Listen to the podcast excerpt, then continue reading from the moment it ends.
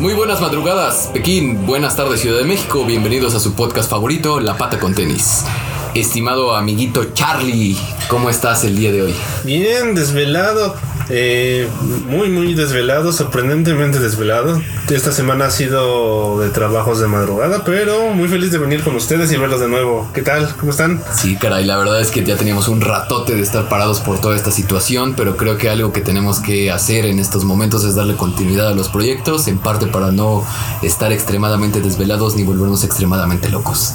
Amigo Luis, ¿cómo estás? Pues mira, creo que de no vernos siempre se te olvida mi nombre. No, no, no, es que te iba, te iba a decir, No, no, no digas. te iba, te iba a decir como te digo de cariño. No, no, así está bien, pues como dice Charlie, con horarios cambiados y aquí acoplándonos a, a la nueva forma de vivir. Porque esto llegó, para, esto llegó para quedarse. ¿Crees, ¿Crees que esto sí haya llegado para quedarse? Mínimo unos tres años, sí.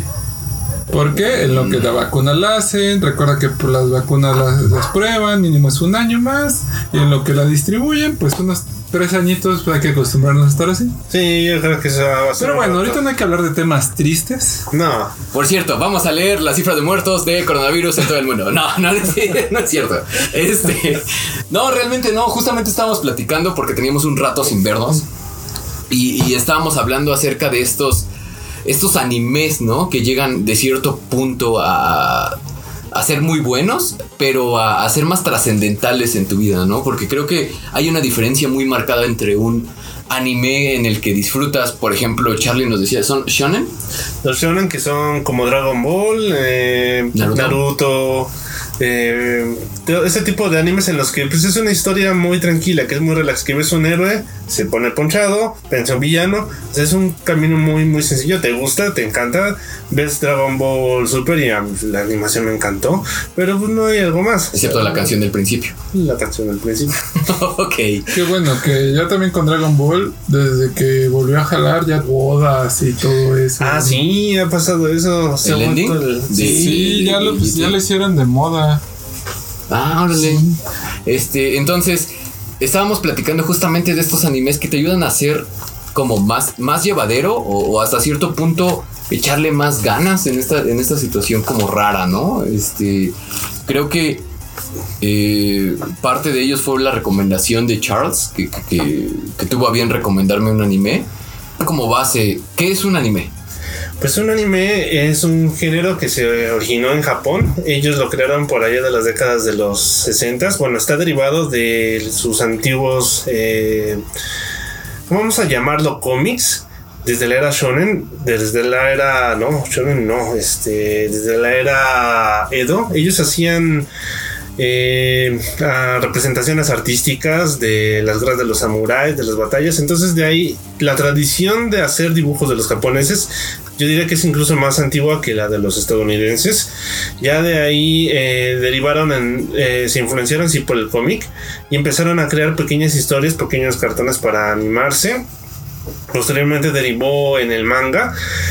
Y en algún punto de la historia, cuando empezó la animación japonesa, eh, se creó el género del anime. Uno de los primeros puede ser... es de Doraemon. Es el estudio que creó Doraemon, de hecho.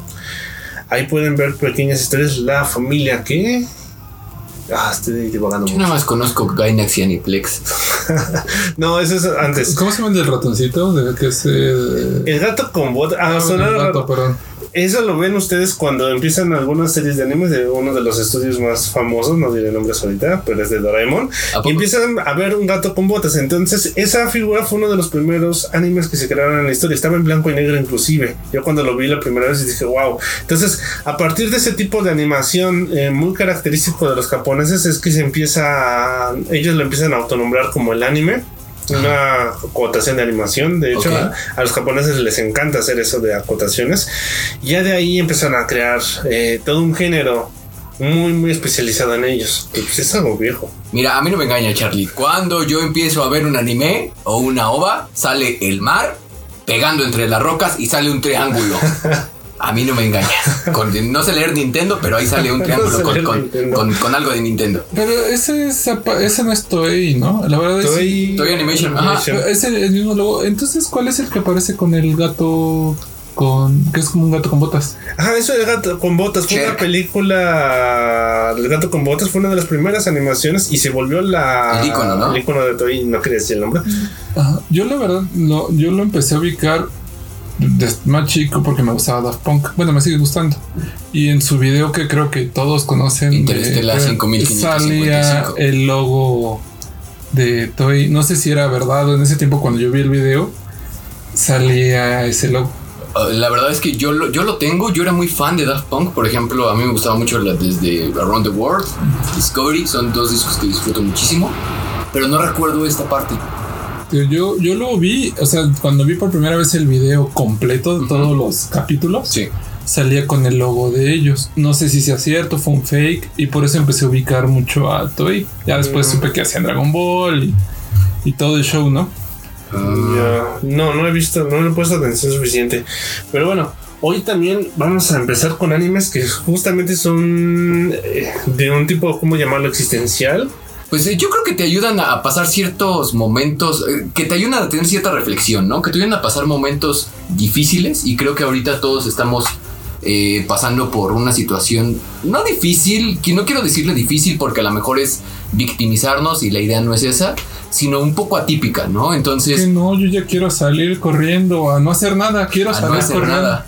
A cazar Pokémon. a cazar Pokémon. Creo que es una de las cosas que realmente extraño. Eh, creo que extraño esta parte de el aislamiento social bajo mis pautas, no por las pautas que pone el señor Gatel. Pero bueno, Bueno, este, punto no. aparte. Ah, eso es punto aparte. Entonces, eh, hablando de, de todo esto, nos dimos cuenta que había ciertas características en, en animes muy, muy específicos, ¿no? Que no son a lo mejor los shonen, que te ayudan a, a tener un proceso de reconocimiento, porque a lo mejor tienen un camino del héroe, porque tienen a lo mejor un personaje eh, más común que tiene eh, que ahorita ya todo esto lo vamos a ver en toda esta parte de- del camino del héroe y todo lo que se este, conlleva pero pues bueno vamos a empezar con el primero que es Evangelion o Evangelion para la banda todo depende qué tan qué tan imbécil seas no no, no, no es cierto Creo que es el que más, la gente más ubica. no, y aparte, eh, eh, déjenme decirles, según yo, Evangelion tiene como un antes y un después en este tipo de animaciones. Y es cuando eh, ah, los dibujos animados o el anime se deja de ver como exclusivo para los niños pequeños.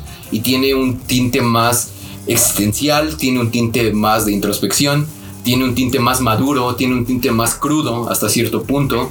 Y, y- y, pues tiene, es un parteaguas dentro de la animación. Corríjame o no, señor Don Google. Bueno, puedo decir que Evangelion, perteneciente al género mecha, pero dentro de la característica o peculiaridad de Evangelion, es que su autor eh, metió Hideki metió muchos rollos y mucho simbolismo cristianos, muchos simbolismos, eh, referencias egipcias, referencias a los escritos del Mar Muerto, pero otra cosa muy peculiar es que tuvo un... eh, tuvo influencias psicológicas de Freud, inclusive podría decir, en cómo maneja algunos puntos.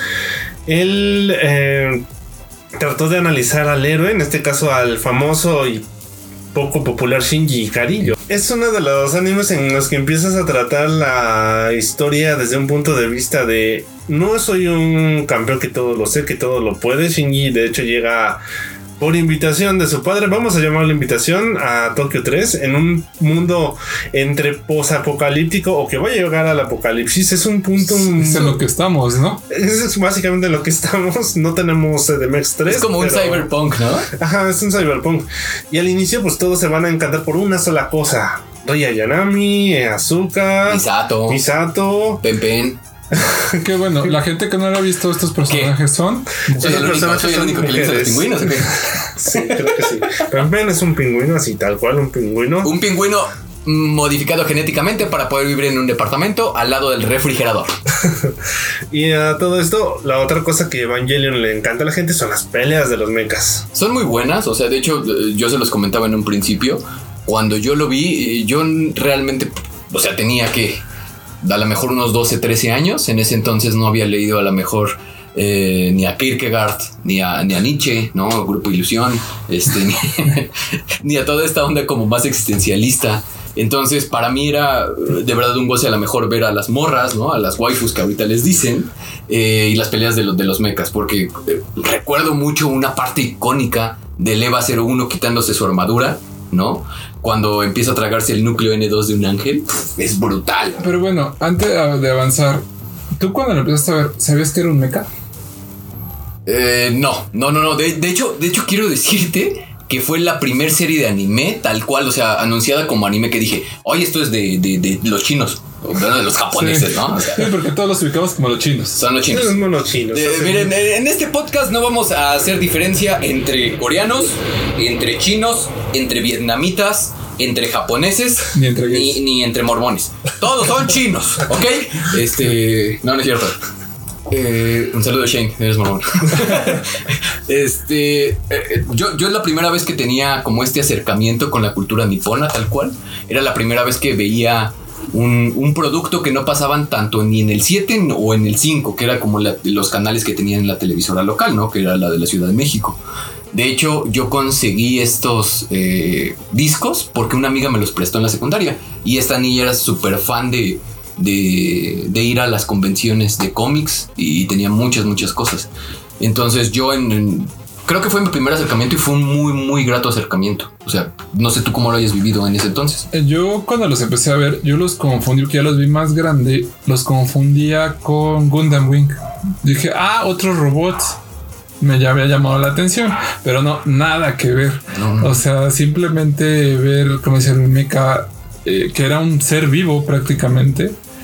Eh, y toda la historia que venía detrás, o sea, no era un como la típica caricatura, si lo quieren ver así, sino que realmente traía una historia, un mensaje no oculto, sino realmente muy realista. Y sí, como que me quedó de wow, ¿qué estoy viendo? Yo te voy a ser honesto, al día de hoy yo no entendí el final. Pero bueno, ahorita llegamos a esa parte que Charlie creo que conoce más de esto. No se preocupen, Nadie pata, amigos. Si no entendieron el final, ahorita el señor Don Charlie nos va a explicar todo. A ver, Charlie, ¿qué estoy pensando? Pingüinos. Sí, exactamente. ¿Ven? Todo lo saben.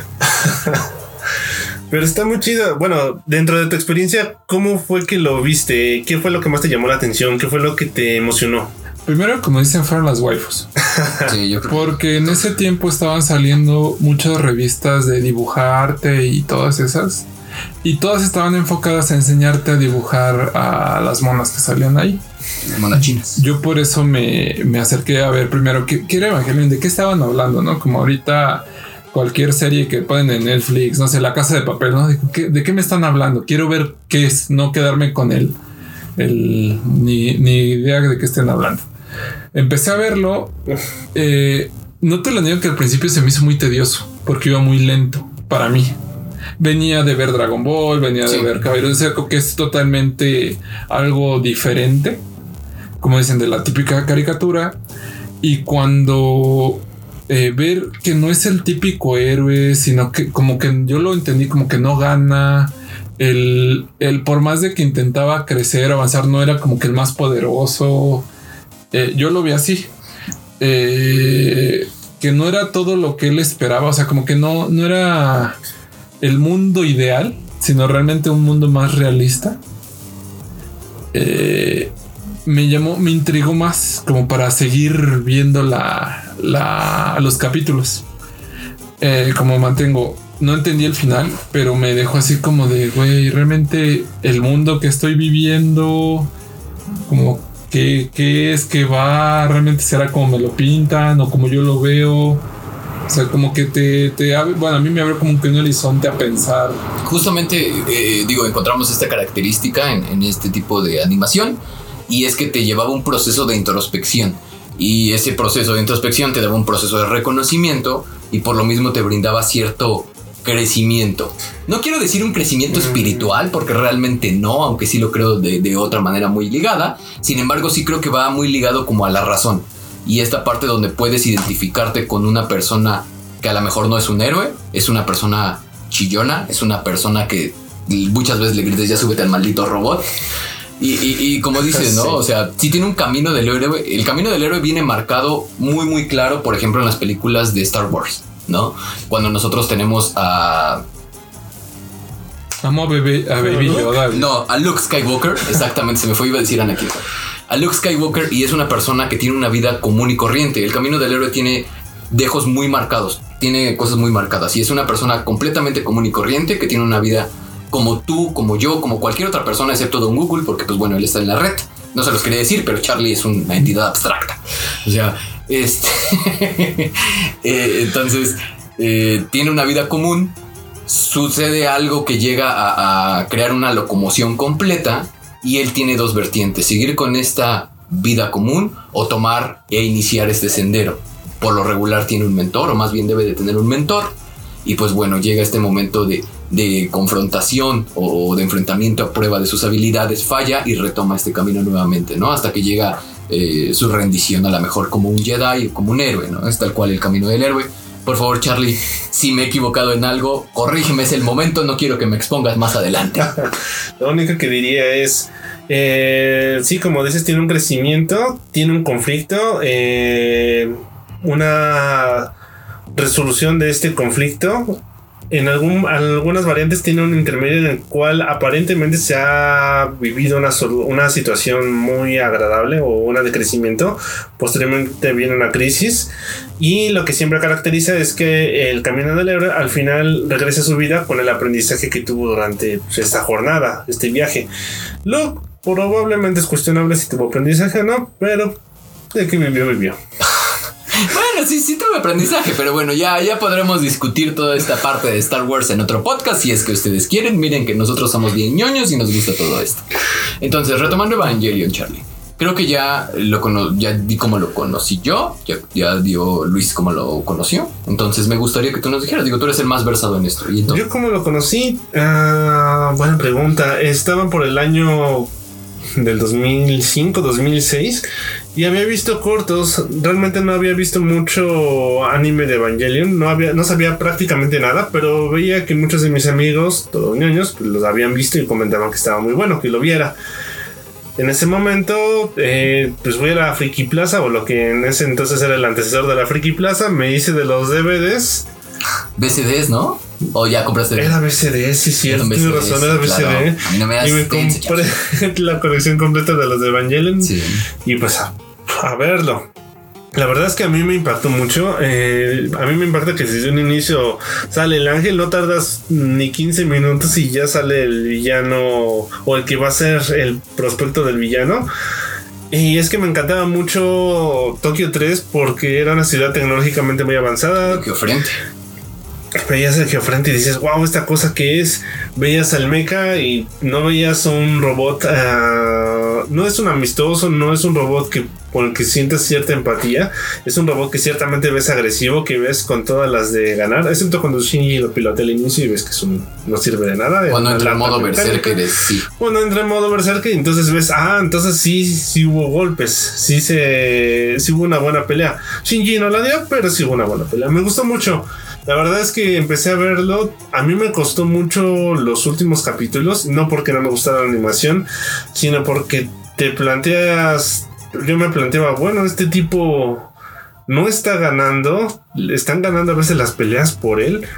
Eh, su habilidad sí tiene, pero no es notable. Tenía más habilidad Azuka, que es una de las protagonistas. Eh, La alemana, todo talentosa, con la típica mitad japonesa, mitad de alguna otra nacionalidad. Claro. Pero Shinji no era el más talentoso. Eh, me llamaba la el más dedicado. no, no era el más dedicado. En algún punto entra en la monotonía.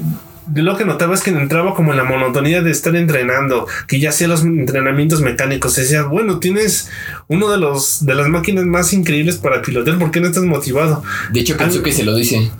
Sí, sí, sí.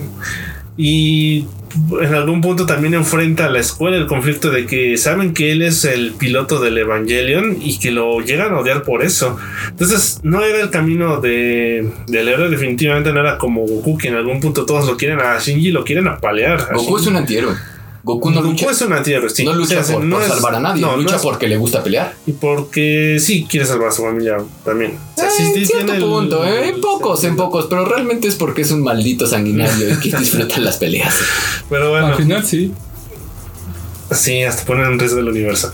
Pero finalmente, eh, Shinji ah, el final, el primer final, porque Evangelion eh, tiene varios finales, pues es el cuestionamiento de si valía por lo que había hecho, si valía por si piloteaba un EVA, porque tenía la habilidad de pilotear un EVA, que esa es su única habilidad, que ciertamente por ser hijo de su madre y que su madre la simuló el EVA. De Esa era su gran cualidad. Entonces no es como tal una cualidad. Dices, pues es por azar del destino, no es por otra cosa.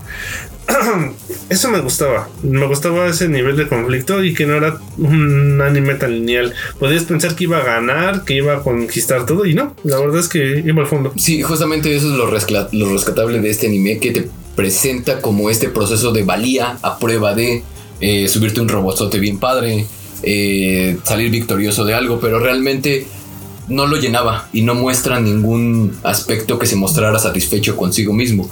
Entonces, una de las conclusiones finales de este anime, por lo menos que yo me aventé del 1 al 24 y luego las dos películas que es The Dan Robert y The End of Evangelion, es esta parte donde tiene un, un reconocimiento hacia él mismo y acepta que puede ser feliz eh, no mostrándole a la mejor a nadie, sino aceptando como eso que tiene por, por sí, o sea, dentro de su- todos sus defectos, de ser Shinji Kari, de ser un chamaco chillón. Y eh, a partir de ese momento, pues puede encontrarse nuevamente en ese camino, ¿no? En esa senda de la vida, por así decirlo. En esa parte que dices de aceptarse, de que no es el héroe senda de la vida, pasemos al siguiente anime, lo que es Full Metal, Full Metal Alchemist. que creo que eh, en esta parte tú también apenas lo consiste. No manches, yo acabo de tener las dos semanas más intensas de mi vida, amigo, te lo juro. Es un anime que recomendaría mucho. A, a mí sí me dejó marcado, aunque se va, va a dar risa, a mí sí me dejó marcado como de vida. ¿Pero por Porque, o sea, la, l- primero, la parte de que tú lo puedes, o, o en mi caso, relacionar a tu vida diaria. ¿Cómo relacionarías el caso de Full Metal Alchemist a tu vida diaria? Algo que manejan mucho ahí es el intercambio equivalente. Claro. Que como dicen, para obtener, prácticamente es para obtener algo, tú tienes que dar algo del mismo valor. De igual valor, exacto. Para la alquimia, para realizar cualquier proceso de ¿Qué transmutación. pasa actualmente para tú ganar dinero? Tienes que dar tu vida. Prácticamente es el tiempo de tu vida. Mm, Pero no sería equivalente. no sería equivalente, pero para muchos, digamos, lo equivalen porque al final todo es monetario. Es el deseo que sea equivalente. ¿no? O sea, nuestro objetivo sería que fuera equivalente. Sería. Exactamente. No puede que no sea equivalente, pero digamos viéndolo así. Tú estás dando tu- el tiempo de tu vida Ajá. por obtener dinero y con ese dinero obtienes comodidades que muchas veces ni las ocupamos, ¿no? Pero lo veo así. Esa parte del intercambio equivalente eh, eh, que manejan en el anime, lo asociándolo a la vida, ¿no? De tú, ejemplo, ¿quieres tu carro? Tienes que dar tiempo, al final das tiempo, que se convierte Sí, en dinero y ese dinero se convierte en tu vehículo. Claro, digo, esto si tienes un conocimiento previo a lo mejor en algún, en algún talento, ¿no? Ya sea algún oficio o alguna profesión, algún algo que te, que te pueda retribuir en algo, ¿no? O más que seas algún. tengas alguna forma de obtener mucho, mucho dinero, que eso ya no sería un. Como un hijo del político, pero bueno, si eres como un homúnculo y pues no vamos a hablar No, de no, eso. exacto, no lo quería tocar así, me detuve, pero bueno. Eh, Maldito otra, orgullo. otra cosa eh, es de que tocan ahí mucho la vida eterna. Mm, Es que, es que, por ejemplo, algo, algo que busca la alquimia en general y hasta cierto punto ah, el poder es la vida eterna. Llega el momento en el que si alguien puede obtener un poder inconmensurable en cuestión monetario, social, político, llega el momento en donde puedes ver todos los frutos de y puedes ver cómo se siguen expandiendo puedes tener una visión muy buena de todo esto. Los métodos pueden ser cuestionables, pero bueno, ahí están. Sin embargo, lo que ves en decadencia es tu vida. Y muchos, eh, digo, muchas personas que, que- están a lo mejor en esa posición, desconozco qué es eso, luchan por obtener esta, esta parte de, de cómo extenderlo. Incluso, por ejemplo, eh, Bram Stoker hace una crítica acerca de esto en la novela de Drácula. Él, él es un hombre enfermo de amor que tiene la vida eterna pero no puede amar. Y bueno, las claras críticas a la amor. existencia, al extranjerismo y a la constante eh, miedo a que te contagien algo. Y pues todos eran bien mochos porque eran de la época victoriana y cosas por el. Es que hay algo muy interesante de Full Metal y es que el protagoni- los protagonistas quieren buscar un atajo. Inicialmente ellos quieren la piedra filosofal sin el sacrificio que eso implica. ¿Qué es lo que hacen los primeros capítulos? Es que estoy buscando la piedra filosofal. Eh, Ah, Ahí te, perdón que te interrumpa, Charlie, Sí. pero ahí tocando un punto muy fuerte que creo que a todos, bueno, en especial a mí me movió mucho. ¿Por qué hacen todo? Porque se les muere su mamá. Pierden a su ser más querido y ellos quieren, como dicen, sin importar el método, revivirla, que era algo prohibido en la, en la alquimia tabú, un tabú y perdieron cosas, bueno, partes de su cuerpo y no su cuerpo por, por hacer algo que, que no estaba que prohibido. estaba prohibido exactamente. Porque como dicen, como ahorita decía Charlie, eh, perdón, Shitek, la vida no tiene como tal un precio. Que nosotros se lo hayamos un, un valor, se lo hayamos puesto es diferente. Pero realmente no tiene algo con que lo puedas equiparar. O sea, desde el comienzo de la serie, a mí fue de wow. Realmente cuando pierdes a un ser, quisieras dar todo porque regrese. Digo, yo, yo creo que más que nada hablan acerca de una transmutación humana porque ellos crean quimeras, ¿no? Pueden crear quimeras, pero lo que no puede ser suplantado jamás es el alma, es la conciencia humana. Eh, bueno, yo en el tiempo que la vi es cuando estaba mucho lo de la mutación, cuando la de la de la esta oveja Dolly. Ah, sí, claro.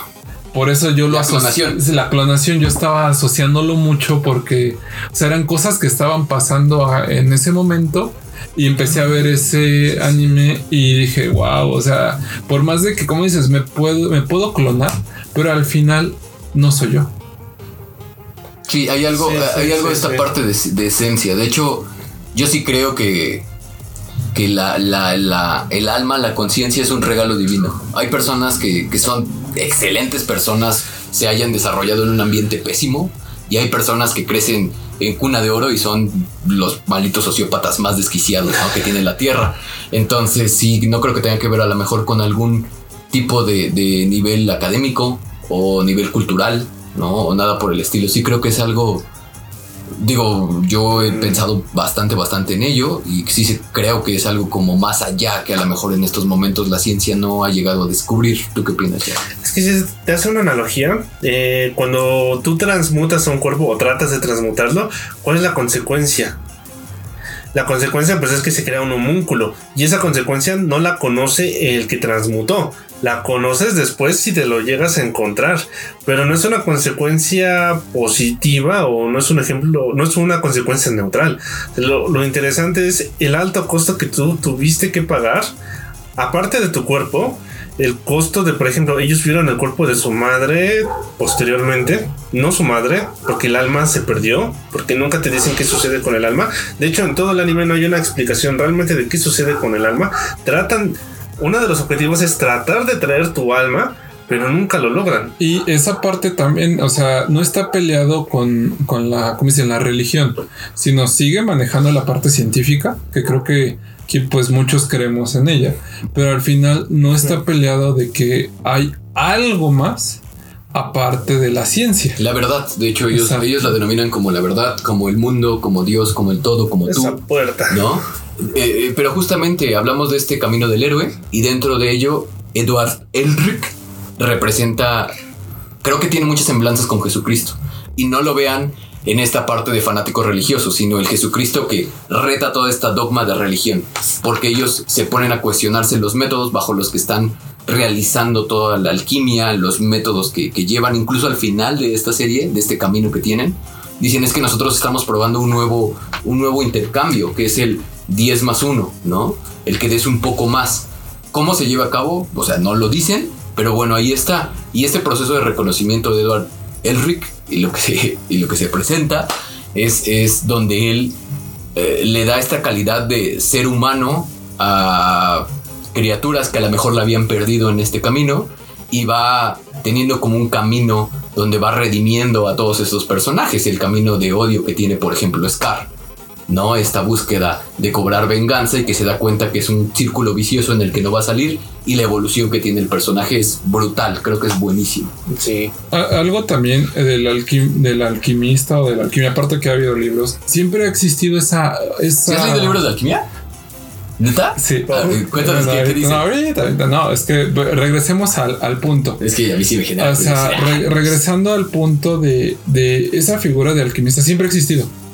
Sí. O sea, eh, no solo como un anime, sino viéndolo desde la parte científica, siempre ha existido de, de la transformación de... Muchas veces decían, ¿cómo puedo crear oro y todo? Que ese también lo manejaban en este, en este anime. El científico siempre ha existido y va a seguir existiendo. El crear nuevas cosas va a seguir existiendo. ¿Hasta qué nivel lleguemos? Quién sabe, puede que ya no nos toque verlo. Pero es como decía, esta serie que, que no, no solo es una, o sea, hay dos. Están en Netflix, por cierto, por si las quieren ver. Véanlas. Eh, véanlas. Por eh, favor, véanlas, pero no dejen de trabajar. Porque luego los regaña su jefa. y ya no sería un intercambio equivalente. Eh, te- digo, a mí me, me marcaron mucho porque, bueno, en la época también que la empecé a ver la primera, eh, con que la veía, pues hacíamos hasta el símbolo para hacer una transmutación, ¿no? El círculo de transmutación. hacer ahí unas tonterías. Pero el, el- lo que te manejan de la puerta de la verdad es. eh, yo hace rato estábamos platicando de este punto, lo asociaba también mucho con Matrix. Porque decíamos que realmente qué hubo detrás de esa puerta. En la primer, se puede decir, temporada, o cómo le podemos decir. La Es primera versión. La primera versión manejan que es nuestro mundo, entre comillas. Sí. De hecho, las vidas que se consumen en el mundo en el que estamos actualmente, porque es un mundo en el pasado, ¿no? De, de la posguerra. Es un, Es un mundo alternativo donde está la posguerra. De hecho, mencionan a, a Wilson Churchill. Bueno, no directamente hacen mención a Churchill, pero pues es una clara semblanza a. Este, y las vidas que se cobran es hasta cierto punto esto que alimenta la alquimia del otro lado de la puerta. Sí. Eh, exactamente. eh, luego recordaba mucho Matrix cuando el, puedes tomar toma la pastilla de la verdad, ¿no? Ahorita estamos todos en nuestro mundo, pero realmente habrá algo más después. Bueno, es otro tema, pero aquí lo maneja mucho este anime, el que hay detrás de la puerta, que es la verdad, porque el- les decía ellos, por más de que vayamos viendo en la historia, hay cierto punto que no tenemos conocimiento. Por ejemplo, Eh, como el, el típico la creación del humano. hablas de esta parte donde se brinca el eslabón perdido. No, no, no, no. eh, pues, ese es el primer punto, pero más atrás. O sea, desde la creación del universo. Aquí ya entramos más Pues a está la teoría del micro, de las microondas, ¿no? que creo las microondas. O sea, al final vas más arriba, vas más arriba, vas más, más, más. Y va a haber un punto que no sabe que hay, que hay el que por al final, ¿qué creó? ¿Qué creó el Big Bang? Ajá, ¿qué cre- y qué creó? Lo que creó el Big Bang. Ajá, todo, todo, todo. Eh. Digo, al final aquí te lo manejan y a mí por eso me encanta y me- no me he cansado de verla, la he visto casi como cuatro veces. Ay, Y las películas igual y la puedo ver una y otra y otra y otra y me emociona cada vez que las veo. eh, por todos los temas que tocan. Y ahorita que pues todos estamos encerrados, es donde te, te siento que a mí fue donde me marcó más de, de que a veces damos otras cosas por tiempo, bueno, por comodidades, entre comillas, cuando no valoramos hay ciertas cosas que tenemos y que hay detrás de ellas. O sea, como realmente cómo deberíamos de manejarnos. Pero bueno, ese es un tema más existencialista también. Para no, no irnos más a, a ese tipo de temas. ¿Tú qué piensas de esta, de esta serie, Charlie? Pues ah, hablando en términos de lo que hace referencia, uy, son puntos muy sensibles de la humanidad, porque nosotros estamos dispuestos a, a tomar sin dar. Y esta serie lo que te plantea es exactamente lo contrario, que nosotros vamos a tener que dar para recibir. Eh, va en contra un poco del consumismo, si así lo pudiera llamar. De- del régimen capitalista el que estamos, Ajá, amigo. del régimen capitalista, porque hay un punto donde tú no puedes obtener absolutamente todo, eh, donde te plantean qué podría pasar en forma de metáfora si tú buscas un atajo, si tú buscas una vía fácil. Eso me gusta mucho de la serie. Los finales de Full Metal Alchemist eh, No son mucho. te plantean que sí tú puedes obtener algo a cambio de un inmenso sacrificio, pero que además de tu sacrificio va a haber una consecuencia que podría escaparte que se escapa tu control. Y eso es algo con lo que tenemos que lidiar actualmente, ya sea a nivel político, ya sea a nivel personal, emocional. eso es lo que me gustó mucho de la serie, además de las peleas y de la animación, que me gusta mucho llegar a ese, a ese punto donde, ah, no, no solamente es, no solamente es que busques obtener algo, es qué consecuencias va a tener a cambio de. Y eso es algo a lo que, es uno de los demonios a los que como personas no nos queremos enfrentar. Bueno, yo como entidad de Google, pero probablemente no tengo ninguna consecuencia. Pero el resto de humanos sí tienen esa, tienes esa consecuencia. eh, no lo piensas. Por ejemplo, eh, yo quiero un auto. Ok, voy a invertir tantas horas, voy a obtener el auto, pero además voy a contaminar el ambiente y voy a tener un impacto climático. Yo no estoy viendo eso, o yo no quiero ver eso, pero en realidad sí hay un impacto. Entonces, eso me gusta mucho de esa serie. Justamente esa serie tiene eso, que realmente te hace ser un poco más empático en relación a, a los deseos, porque muchas veces estamos llenos de, de- de muchas cosas que realmente no, no llegamos a incluso necesitar, ¿no? Y, en esta serie lo deja bastante claro, cuánto estarás dispuesto a dar para obtener algo, porque todo debe de ser un equivalente. Es, un- es una máxima, de hecho ellos lo conocen como la máxima de la alquimia. Lo que sí me gustaría mencionar es esta parte desinteresada del amor, que lo vemos cuando el Honenheim, que es el papá de estos dos chicos, le dice que utilice su cuerpo para traer a Alphonse. Y le pregunta que no, que más bien él le dice que no, que no va a hacerlo, aunque sea un intercambio equivalente. Y le dice que, que, pues él a hacerlo y que no espera nada a cambio porque eh, son sus hijos y realmente los quiere ver felices, ¿no? Entonces muchas personas, por entre ellos Eric Fromm, ¿no? Un, un teólogo, eh, no, no es teólogo, es, es un escritor, ¿no? Acerca de varias cuestiones humanas, habla que la única manera de obtener libertad so- es amar, es amando. Nosotros somos esclavos de nuestros antiguos libertadores. mm, Digo, vayámonos a las dogmas sociales que hoy en día nos, nos, rigen, ¿no? Nosotros no pedimos vivir así. O sea, Madero Villa Zapata, Carranza, Álvaro Obregón, muchísimas gracias, héroes de la revolución. Pero este, realmente nadie les pidió que, que pusieran estos dogmas, esta, esta imposición social. Entonces, si bien somos esclavos de nuestros antiguos libertadores, la única manera que nos puede eh, dejar o, o- o marcar esta pauta para ser libres es, es el amor, ¿no? Y de hecho eso nos lleva al otro extremo de... Todo lo que hacemos, todos los traumas que tenemos cada vez que vamos, se puede decir, evolucionando. Yo, yo no, yo no puede lo emocional. como trauma. Yo, yo no lo, lo mencionaría como trauma. Si es que te marca de por vida. Más bien es como esta pérdida de cualquier tipo de motivación. Y creo que esto nosotros lo vemos porque no somos personajes lineales. Por favor, échate el siguiente título del anime que vamos a recomendar, amiguito. De ahorita que yo también ando pelón, se llama One Punch Man.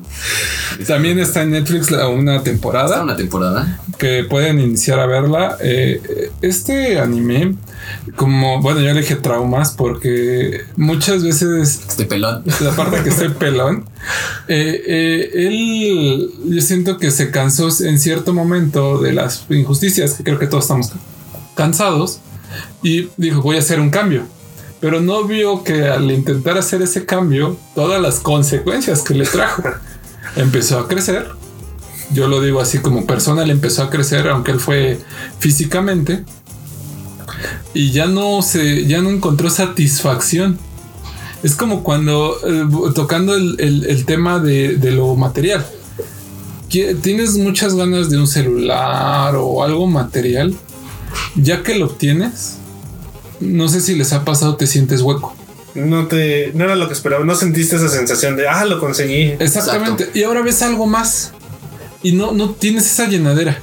Se vas por algo más. O sea, te haces como. uh, bueno, creo que yo soy más bien en hablar de consumista. eh, a veces por depresión, si quieren verlo así. No manches, amigo, sé que estabas deprimido. Todo este tiempo has comprado un chingo de cosas. Échame una llamada mejor. Tras muchos años triste. Eh, o bueno, o sea, de que no encuentras esa satisfacción. De que ya obtuviste algo y ahora qué sigue. O sea, no, no te basta con lo que tienes. De hecho, justamente eso es lo que le pasa a Saitama y es algo en lo que nos podemos ver reflejados todos. Eh, Saitama llega a esta parte del... del no, no quiero decir fastidio porque realmente no está fastidiado, sino la pérdida de toda motivación. Realmente no encuentra su felicidad y es... eh, creo, creo que es una manera muy muy sutil de hacer una crítica al sistema que estamos llevando en estos días, ¿no, señor entidad abstracta? Sí, es muy cruel. Bueno, no es cruel, es... Saitama lo consiguió todo. La capacidad de fuerza mayor que hay en su universo de animación. No hay otro ser más fuerte que él. Simplemente no hay. Por el momento.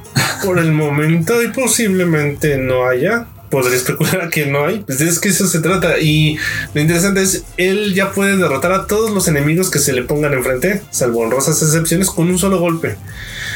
Y eso es frustrante para él porque él no disfruta de la pelea. Ella no puede disfrutar de una buena lucha. De hecho, él sueña aberrantemente con tener una excelente lucha. Algo que lo rete. Algo que lo rete, que lo haga sudar, que lo ponga su vida en, En riesgo. en filo de la existencia, pero no pasa. Simplemente llega, ve un enemigo, ve al rey del mar, a uno de sus. Eh, y lo derrota con un golpe. Y es extraño porque en la serie te muestran cómo los demás batallan por vencer al enemigo, cómo van poco a poco superando y superando y superando. Eh, y llega un punto donde el enemigo es tan fuerte que simplemente los derrota. Ahí es cuando llega Saitama y. ah, Ah, en, en ese punto, o sea, puede que hoy estoy hablando de más. Eh, yo veía esto. eh, les, les llegó a pasar. ¿Cuál, cuál- cuál fue su primer trabajo? A ver, Charlie. Ay. Ya eh, Chite, ¿cuál fue tu primer trabajo?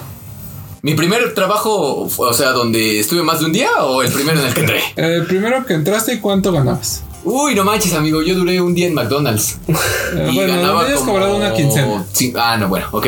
Este, en un despacho contable. Ok, tú ya te fuiste más pro. ¿Cuánto ganabas? Eh, como. Como 5 mil pesos al mes, güey. Podríamos decirte. eh, y en ese momento, con lo que ganabas, satisfacía tus. No manches, yo andaba como el rey Midas, mira, así, Exacto. así, páguenlo, sobregírela. Y con lo que obviamente ahorita ganas el doble o más del doble. no manches, Pero- pero no me. O sea, bueno, ganas mucho más. Un poquito más, un poquito más. Con lo que ganabas en ese tiempo, vivirías ahorita. No, claro que no. Por ¿Por supuesto que no. Si en ese momento ya habías satisfacido tus necesidades. So- ok. eh, O satisfecho, pero antes satisfecho tus necesidades. Sí, eh, bueno, eh, creo que va, digo, esta parte es meramente económica y, y también viene con un, con un, un sentimiento muy arraigado acerca de, de la psique humana, ¿no? Y es mientras más tienes, más quieres. ¿Qué es lo que le pasa a Saitama? Es, Mm. Más bien no, O sea, pero es que él ya llegó al punto de donde no puedo obtener más. no puedo obtener más. Ya no tiene satisfacción. Porque no hay nada que, que es lo que por eso te decía. A cierto momento, tú, tú cuando ganabas 5 mil pesos, decías, echa el aguacate a todo. Claro. Me, me quiero tragar el mundo. No manches, pues imagínate, padrino. Mis papás me regalaron cochecito. Aparte me daban para gastar. Yo iba con la Berta ahí a los estados de cuenta, digo, a los estados de resultados y demás. Y pues todo el dinero que tenía era para mí. Entonces no pagaba renta. Me daban para todos mis gastos. Me compraban mi ropa. O sea, literal, tenía 5 mil pesos. Ahora que lo pienso, si tuviera 5 mil pesos ahorita también estaría recontento, ¿no? A ver, vamos, vamos al tema de Charlie. ¿Cuánto, eh, ¿Cuánto ganaste tu primer quincena, Charlie? En mi primer empleo, mm, si ya podría considerar en forma, mucho tiempo de clases, no creo que se pueda considerar un empleo, eso era algo muy Se van a independiente. sentir varios profesores insultados, pero... Así que. ¿Cómo que enseñar no es un, no es, no es un eh, empleo decente, Charlie? Sí, es un empleo decente. Digo, este, hon- honroso, honoroso, Sí, sí, sí. sí. honrido. En- vamos a ver. Mm, Esto de la cuarentenación está sacando lo peor de cada sí, uno. ¿verdad? Bueno, yo siempre he tenido estos pensamientos, pero me toman de loco. Ok. Después en, en- en cursos en línea dicen que me fumo hay un churro. Yo te dije que les dijeras que te venías cáncer porque estabas peor, pero no me hiciste caso. La primera vez que estuve en una situación parecida a Shitek fue cuando entré a trabajar en el sector financiero. No, No, pero bueno, ya te fuiste y traías empleos anteriores. Pues digo, tu primer quincena, porque yo les voy a sacar un tema todavía hasta que ganaba mucho menos que Shitek. Pues esa fue ¿Se me estás diciendo pobre? cuando No, estuve te estaba diciendo en la prepa en prácticas profesionales. Ese fue donde ya empecé a ganar, donde con la persona que trabajaba, que era un despacho de abogados, curiosamente, pues ya me daban para mis pasajes y lo demás. Y sí me alcanzaba para cubrir las necesidades. Vivía con mis padres, tenía absolutamente todos los gastos cubiertos. Digamos que en ese punto yo ya tenía con eso extra, pues para- me alcanzaba para los demás videojuegos y demás cosas que me gustaban. Sí, los videojuegos. Y en ese momento tú eras feliz. Sí, sí.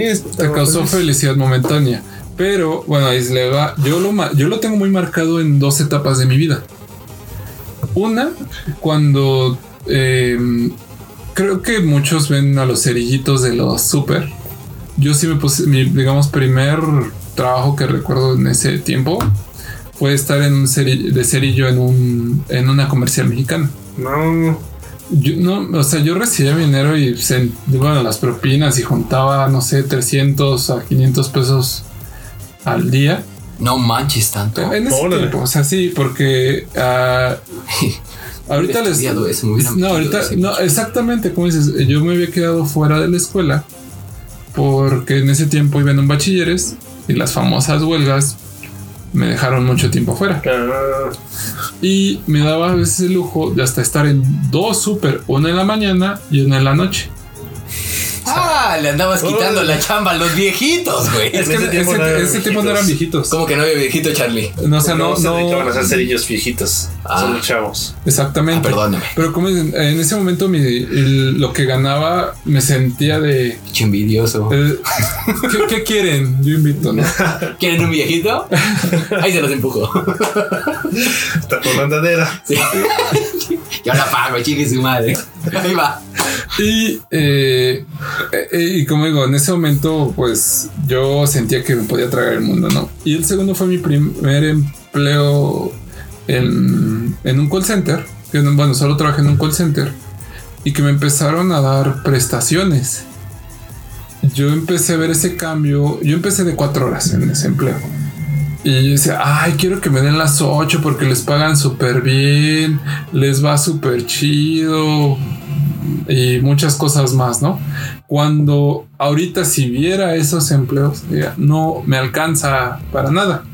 Parte de Saitama, digo, a cierto momento, obviamente no soy millonario, digo, la gente de extremo poder, yo siento que ha de sentir esa, esa sensación de no puedo adquirir algo que no tenga o que no necesite, que ahí es donde regresamos un poquito a Full Metal. Digo, ¿qué es lo que falta? Vivir eternamente. Y siento que cuando lo obtengas, va a haber o algo que te va a. a- no, no te va a tener satisfecho. O como Guggenheim le pasó que ya vivía eterno en lo que a un humano le parecería eterno y ya estaba frustrado. de, Pues, ¿qué más quiero? Ah, pues voy a tener familia. Ah, ya salí a durar. Oh, ya tengo familia. Ahora me voy a ir por unos cigarros. Vamos a matar a Hitler, dice el, el Eduardo y el Alfonso. Pero bueno, regresando a One Punch Man, yo siento que él se encuentra o es una imagen de, de uno como persona donde llega a cierto momento que ya nada te llena. De- ajá, justamente eso era, era lo que les mencionaba. Eh, ¿Han escuchado hablar del- de Sísifo? ¿Del cuento de Sísifo?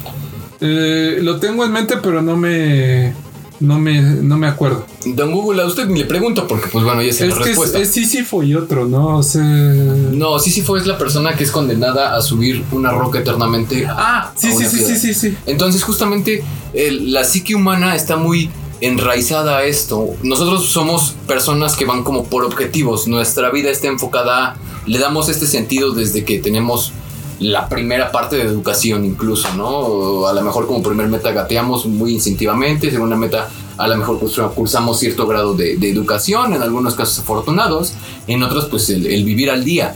Pero una vez que adquieres esta parte de estabilidad o logras este objetivo, viene otro.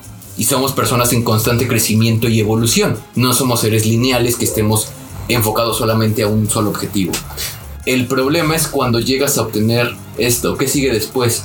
¿Cuál es este momento de trascender o evolución o, cosa que se queda perpetua para? Muchas personas te dicen que el arte, ¿no? como, como manera de expresión, eh, deja un nombre, deja, deja un legado tal cual. Otras personas te dicen que los hijos, otras personas que encuentres una autorrealización. Y pues bueno, ¿cómo aplica esto? Esta parte, señor Don Google. Bueno, es que yo no lo veo de ese lado, pero digamos porque yo, te- yo mismo tengo problemas sobre el trascendencial, lo considero incluso innecesario, pero Eh, es que eso es algo, un rollo existencial mío muy, muy, muy peculiar. Entonces, por ese lado, no. eh, eh, perdón que te interrumpa, Charlie, pero ahorita yo toqué la parte económica, si lo quieres ver así. Pero, ¿estás de acuerdo que también en la parte de que obtienes más conocimiento, quieres cada vez obtener más? Em, te llena, bueno, como científico probablemente es la curiosidad lo que te motiva, como técnico probablemente el dominar algo más, el, El probar a la valía de tus habilidades. Pero bueno, yo en mi caso llego a conocer algo más y en- entro en el mismo de me siento que no sé nada, eh, como que si necesito más, no me llena, no Creo me llena y cada vez y cada vez me voy a vértebra. eh, Palabras de un ingeniero científico alquimista. eh, Vértebra. es que decir otra, pero para no censurar la vértebra, Junio 2020. eh, prácticamente no sé nada. No, y es Me siento cada vez menos. Sí, yo eh, hace algo que creo que nos ha pasado a todos. Mientras más sabemos, este, nos damos cuenta que más ignoramos. Y creo que esto es un proceso muy rico. Eh, hay otras personas que te dicen que mientras que, que la- el conocimiento es inversamente proporcional a la, a la felicidad. Y yo creo que depende mucho el qué enfoque le des. Yo al contrario, yo digo, la ignorancia es bendita y te da felicidad. No, me boté. ¿Por qué? Ahí, ahí va entre mis temas existencialistas. Te vamos a cobrar la consulta don, don Eh, no, no, no, no hora. No, no- no me quiero ver como que clasista, pero vamos a, vamos a, a- a la parte de la gente que vive en la sierra, que Sí, es muy no. humilde. Su conocimiento en cuestión científico es muy básico. La mayoría es por su conocimiento hacia la religión. Sus necesidades no van tanto al dinero. Se reproducen sin miedo. Porque es lo que yo he dicho. Su conocimiento es muy poco. No nos macheteen, señores de provincia. No nos No, macheteen. no dije provincia, solo dije cierta parte eh, de, si quieren verlo, de la sociedad, que tienen hijos todavía por montón, eh, viven de la tierra, eh, y todavía es muy religioso, hay un machismo extremo y bla, bla, bla. Su conocimiento es limitado Es más empírico. y eh, son felices, mm, entre sí, comillas. Sí, Son felices. en su entendimiento, ¿no? En su entendimiento, Sí. exactamente. Ahí sí van más todo por lo que vaya a pasar, pasará. Ajá, ya Entre Dios más- decidirá. Pues a ver qué Dios dice. Exactamente, es una frase muy, muy conocida. Ya a ver qué Dios dice. Vas conociendo más, vas, entre comillas, creciendo en conocimiento más. Ah, viéndolo ahorita en la parte de la enfermedad que nos está, nos está atacando a todos. Muchos creen que es falso, que, que es algo del gobierno. Puede que sí, puede que no. Pero al final el conocimiento, en mi caso, eh, dicen, no, espera, si, si existe, eh, cuídate porque si no te mueres. Yo lo veo así. Y es donde digo, el conocimiento me ha hecho saber de que aunque no se ve, existe. Que una parte de provincia o mucha gente actualmente en la sociedad anda como de, pues ya me moriré cuando diga Dios. El pinche virus no existe, eh, ando como si nada, no me cuido. O sea, yo lo veo así, pero digo, la ignorancia es bendita. Mm, Sí, de alguna manera la ignorancia te quita el peso de saber que algo puede lastimarte, que algo puede hacerte daño. quita cierta Sí, responsabilidad. Te quita. Ajá, te da, decían la ignorancia es felicidad. O otros decían que entre más, como ustedes mencionaban, entre más sabes, pues más te oprime, más de alguna manera te aqueja todo lo que sabes. Ah, pues es que cuando haga esto, esto y esto, la consecuencia va a ser esta. O sea, si eres más consciente de lo que puede pasar. La ignorancia en ese sentido es libertad. Probablemente sí. Es un tipo de libertad. Pero bueno, de One Punch Man, el otro lado de la moneda, y lo que también es muy interesante de esa serie es que es una crítica a lo que hemos idealizado sobre el camino del héroe. es una crítica a lo que hemos eh, considerado como todos los clichés de tipos de héroe que puede haber, todos los clichés de tipos de villano que puede haber. Esto sale Shiru. Entonces, sí. Y ahí no pierde la vista. No, pero sí le dan una paliza. Sí. Entonces, algo interesante de One Punch Man, eh, un poco eh, hacia el lado de lo que el propio Punch Man critica es y que nosotros idealizamos son los héroes, que cuestiona lo que nosotros idealizamos de los héroes. Eso es algo muy, muy, muy interesante de cómo lo hace, cómo parodia, cómo se burla y destruye absolutamente todo lo que nosotros hemos idealizado. Los paradigmas que nosotros Ajá, los paradigmas del héroe. El, el camino del héroe, el que va creciendo, va creciendo y aprende. No, este llega y de repente lo quiebra. Justo en el momento que debería haber un aprendizaje, una construcción, One Punch Man llega en un golpe y lo quita. Salvo Boros, pero sí. Entonces está interesante eso, eh, cómo rompe todo eso que nosotros teníamos de esa estructura que nosotros hemos idealizado, todo eso que nosotros buscamos de aprendizaje, cómo se burla. Y es que a veces suena feo, pero es, es bueno reírse de lo que nosotros idealizamos, de lo que nosotros consideramos sagrado. Y no porque quieras menospreciarlo. o ridiculizarlo. Ajá, sino porque hay veces que tienes que zafarte de eso que tú pensabas como la vaca sagrada. Decir, bueno, ¿realmente es una vaca sagrada o solamente es un burro que le estoy? Adorando. Ajá. Es, es bueno cuestionarse eso y es bueno ridiculizarlo porque de esta manera llevas a todo lo que hemos mencionado en estos animes. Tienes un proceso de reconocimiento, primero de identificación, después de reconocimiento y después de, no quiero decir trascendencia ni evolución, pero sí aprendizaje. Es que, por ejemplo, Saitama se burla de lo que buscaba la trascendencia Boros. Boros buscaba, que es el villano final de la primera temporada, buscaba trascender como ser el más fuerte el- y conocer al- a una pelea de verdad. Y al final, quizás Boros la obtiene, pero para Saitama fue una pelea más. Bueno, será Goku. Boros puede que fuera Goku. Hay mucha referencia, incluso como las transformaciones de Saiyajin que va teniendo de hecho, sí. Goku y Boros también va teniendo las transformaciones, incluso el corte de cabello se ve Sí, muy sí, sí, que similar, hasta Super Saiyan 3. que te va explicando, no, pues yo tengo este nivel de poder, puedo destrozar a tales, no, ya, quítate. Sí, claro. Justamente, junto- justamente eso también hace muy buenas referencias. Eh, sé que este anime no lo hablamos, pero quisiera meter un personaje. Y ahorita va más arraigado a nuestra época actual. Del anime de los siete pecados capitales, específicamente Escanor. Lord Escanor. Él man- Lordesca. hasta se persina Charlie. No manches. Eh, él maneja como que él, es, él, él está encima de todas las especies.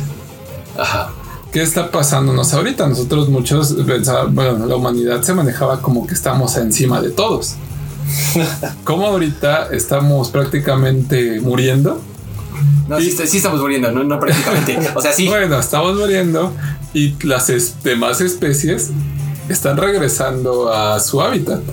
Así como de. ah, y nosotros, y las otras especies nos están enfermando. Así como de, a ver, aterrízate, que no están encima de todos. Pregúntale al murciélago. Exacto. Todo el desmadre que hizo. Sopita de murciélago a aniquilar. Y, y es donde digo de como que deberíamos de tener una retrospectiva de, de no tomar esta cuarentena muchas veces igual como el, el estamos encerrados, Ajá. sino de realmente tener un aprendizaje. Y, digo, enfocándolo a los animes que hemos tenido. Sa- ¿Sabes? O sea, sí está chido. O sea, de hecho, creo que si eh, ah, eh, les puede dejar eh, la pandemia, la cuarentena, porque ya no es cuarentena, ya es 880 cena, cena, 120 días cena, ¿no? Este, algo está padre. Pero también, o sea, si no les deja nada, no se frustren. Eh, per- perdón que lo diga, sobre todo porque a lo mejor alguno de nuestros escuchas eh, o incluso nosotros hemos publicado este tipo de post. Pero pues, sí, no mamen, o sea, no hay que ser mamadores. Estamos en cuarentena, no estamos en, un, en una academia de alto rendimiento donde tenemos que estar todo el tiempo desempeñando algo. Es justamente lo que acabamos de mencionar. Deberíamos tener un aprendizaje continuo diario, sí. Necesitamos una retroalimentación y un feedback diario también. Necesitamos tener este proceso de introspección para poder ser mejores como personas. Totalmente de acuerdo. Pero si pasa un día y no tienes esto, está chido. Si pasan 40 días y no tienes esto, está padre. Si pasa un día completo y solamente te dedicaste a, trabajar porque a lo mejor tienes una posición cómoda, qué bien. si a lo mejor tienes que salir a la calle porque tienes una situación en la que tienes que luchar para vivir el diario, hermanito, cuídate un chingo, ponte cubrebocas. Si ves que alguien se te junta, escúpele o hazle para allá. Báñate. Para, para que pues cuides a, a los que quieras, ¿no? Porque la neta es que, digo, afortunadamente creo que nosotros estamos en una situación privilegiada, ¿no? Y podemos decir que pues no salgan, no, no hagan cosas o, a lo mejor se cuidan, ¿no? Como nosotros a lo mejor lo hemos hecho, creo que todos hemos empezado a iniciar como proyectitos, o hemos empezado con cursos, o hemos hecho cosas. Pero igual, si no puedes, está bien chido. Todo va a su tiempo. Entonces, no generen más pinche presión de lo que ya hay. Disfruten un chingo los pocos animes que pudimos recomendar. Son animes que están en Netflix. Todos, todos están en Netflix. Luis, eh, ¿recomendó algo? Pues digo, nosotros tenemos una mención especial, ¿no, Charlie? Ah, pues vamos a ver. Un otro que no es anime, pero es una de animación y que también cuestiona mucho el modelo que tenemos o la concepción que tenemos idealizada de héroe es Megamente. Ah, es sí. la joya de ver a un villano que ama la villanía, pero no la ama porque él haya eh, porque él haya decidido eso, sino porque le enseñaron. Él, bueno, Habla, hace una crítica al constructo social. Ajá, a él, él plantean un escenario donde dos seres que en condiciones parecidas hasta cierto punto por azar del destino, uno queda en cuna de oro y el otro queda en la cárcel. No porque él lo haya decidido, sino porque el azar así fue. Queremos pensar que fue así el azar. Ajá, y en ese punto, eh, Megamente se ve influenciado por lo que le enseñó su entorno, por lo que le enseñaron de el policía es malo en realidad, robar es bueno. Sí. Y, en, el- y él, en algún punto, cuando va a la escuela, cuando empieza a ir a la escuela, él se, sí quiere ser una buena persona. Él no está optando por el mal camino en ningún punto de la escuela. Es hasta que lo presionan por su origen, no por quién es, que decide ser un villano. Y de ahí lo disfruta. Ya después es el cuestionamiento de que surge él. Soy un villano, en verdad soy un villano. Creé un villano para sentirme yo completo, un, perdón, creé un héroe para yo sentirme completo. Él se cuestiona qué necesita para sentirse completo. Exacto, indaga justamente en lo que estamos escudriñando en estos momentos y es un objetivo en la vida, ¿no? Eh, creo que como mención especial, Metro Man es un tipazo, o sea, y creo que es muy válido porque muchas veces cargamos con cosas que no nos corresponden, responsabilidades incluso que a veces nosotros eh, tomamos por querer cumplir o desempeñar ciertos... Eh, ¿Cómo decir? Responsabilidades que te van dando es- este, este son sociales. expectativas. Expectativas, exactamente, Es expectativas. que Metroman en específico tiene una carga impresionante. Él debe de ser un héroe perfecto. Tiene que rescatar a Roxanne cada vez que Megamente la secuestre. Pero el problema es que Megamente sí disfruta de rescatar a Roxanne. Hasta crea la cuenta, la tarjeta de secuestrado frecuente. O sea, él sí lo disfruta. Pero yo no sé si Metroman realmente disfrute No, de, ser perfecto de- de siempre. hecho él lo dice, él lo dice, o sea, todos ustedes tienen opciones, pueden ser lo que quieran. Y justamente es un, es un postulado buenísimo de esta película que se vio opacado por las cochinadas amarillas esas de los Minions y mi villano favorito. Que bueno, está padre también, pero no manches, o sea, neta, Megamente creo que es una oda a la vida en general. O sea, es muy bueno y muy rescatable. Entonces, Y con el- muy buena música. Ah, con sí, muy buena música, claro. Eh, eh, el acto que tiene Metro Man es un acto totalmente valiente. Creo que muchas personas lo tachan de un cobarde, pero Egoísta. creo que en estos momentos de, de ser egoísta, pero no, porque realmente no puedes estar cumpliendo expectativas de nadie más. Tienes que primero estar a gusto con lo que tienes acá dentro en el cócoro para poder decir, cámara, me la rifo, ¿con quién voy? ¿A quién puedo hacer feliz estando conmigo? Sin embargo, yo también estando tranquilo desde acá. Y que muchas personas están atadas a, a la- a lo que la sociedad rige. A los Lo dogmas sociales, sí. ellos, Exactamente. sí. Sí, claro. Una expectativa y puede ser muy dura. Y eso es algo que no siempre estamos contemplando. Y cuando eres diferente, te estigmatizan, que era la parte de Megamente. Ujú, Sí, pues cómo iba a amar a alguien esa cosa Azul, cabezona. azul cabezona. Rapada. Suena albur, pero bueno. no sé por qué se me vino a la cabeza un pitufo, pero vámonos ya. ¿no? Pero bueno, amigos, creo que el tema de hoy estuvo intenso. Estuvo bueno, estuvo, estuvo padre. Creo que salimos un poco como esta dinámica. No dejamos de echar el coto. Y, y- y créanme, estamos. eh, Nos ha costado mucho reunirnos. Falta el buen César. O sea, César, Eh, saludos donde quiera que estés. Saludos, amigo. Esperemos que, que- que pronto salgas de, de lo que tienes atorado ahí, porque créeme que haces falta en este podcast. Y este, pero sí, o sea, creo que a todos nos, pese a que estamos en una situación acomodada, nos ha, nos ha truncado varias cosas, varios proyectos que teníamos. Pero pues tratamos de, de- de hacer más cosas, ¿no? De, De estar más unidos, de seguir, de darles continuidad, porque pues disfrutamos mucho haciendo estos podcasts. Amigo Charlie, conclusiones finales, despedida, algo que quieras agregar, ya me lo te vamos a desconectar porque sales muy caro. Muchas gracias. El cómputo se cobra por hora. Eh, no, pues realmente muchas gracias. Eh, me gusta mucho grabar la pata porque tocamos temas ñoños y hay veces que lo gozamos con la vida diaria, con lo demás. La verdad es que se agradece mucho grabar esto. Me gusta bastante salir de la rutina, del trabajo, de lo demás. Y es que estas son cosas que nos gustan. No hay que perderlo en, la, en estos tiempos de cuarentena. Yo sé que ya vamos como 120 días, pero cuarentena. Porque vale la pena, vale la pena no perder la conexión con las personas que apreciamos, porque si nos empezamos a encerrar en nosotros mismos y en estos tiempos no tenemos contacto humano, pues ah, además de perder la economía, perder la humanidad, creo que eso sería muy grave. Entonces, muchas gracias, eh, vamos a seguirle dando la pata, con las debidas medidas de Susana a distancia, pero sí. Claro. Amigo Luis, Aún no me presentan a la tal Susana, pero de todos modos quédense en casa, cuídense. Recuerden que ser diferente es cool. Y, Sí, bastante. y hay que pues, seguirnos cuidando. Aunque muchos siguen sin creer, sí, Mejor cuídense, Sí, existe, sí existe. porque sí existe. Recuerden, no, no todo lo que no se ve no existe.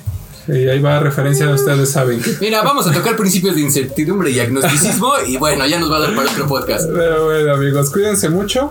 Espero que les haya gustado este podcast. Y pues ya, ¿no? Como, como nota adicional, y habíamos quedado, en la notipata eh, hubo un tweet que me, nos llamó mucho la atención, ¿no? Y es de Elon Musk. ¿Quién es Elon Musk, señor Google? Es el presidente de Tesla, de SpaceX, es como nuestro Iron Man actual. Si así lo pudiera poner. Pero sin ser alcohólico del golpeador de mujeres. Este sí se droga con marihuana, pero sí. Eh, bueno, sí sin ser alcohólico, dije golpeador de mujeres. Nadie está cuestionando Mm. las propiedades de las hierbas de Dios nuestro Señor. este, entonces ese señor publica en su Twitter eh, malita pastilla roja, ¿no? Haciendo referencia a la película de Matrix, justamente cuando Morfeo le da dos opciones a Neo y es tomar la pastilla roja o la pastilla azul. Entonces la pastilla roja es esta parte donde él regresa a su casa, se olvida, eh, tiene un sueño raro, piensa que fue un sueño raro y piensa lo que él quiera y ya. O toma la otra pastilla que es despertar de este sueño que tiene en la realidad. Curiosamente el hijo de Donald Trump, este niño le, le pone take it, ¿no? Y una de las Kardashians le pone fuck you, but. Pero, pero bueno, lo, lo curioso es este, dentro de esta respuesta que tiene, ¿no? Entonces está, está curiosona, está chistosa. Habrá que ver si es un juego, habrá que ver si nos están diciendo algo. Y pues bueno, si alguien ya despertó de la Matrix, no sean malos, mándenos un correo electrónico o un tweet o contáctenos en las redes, que ya tenemos redes. Y denos like, que también tenemos redes, ¿no? Y muchas Contreras. pues,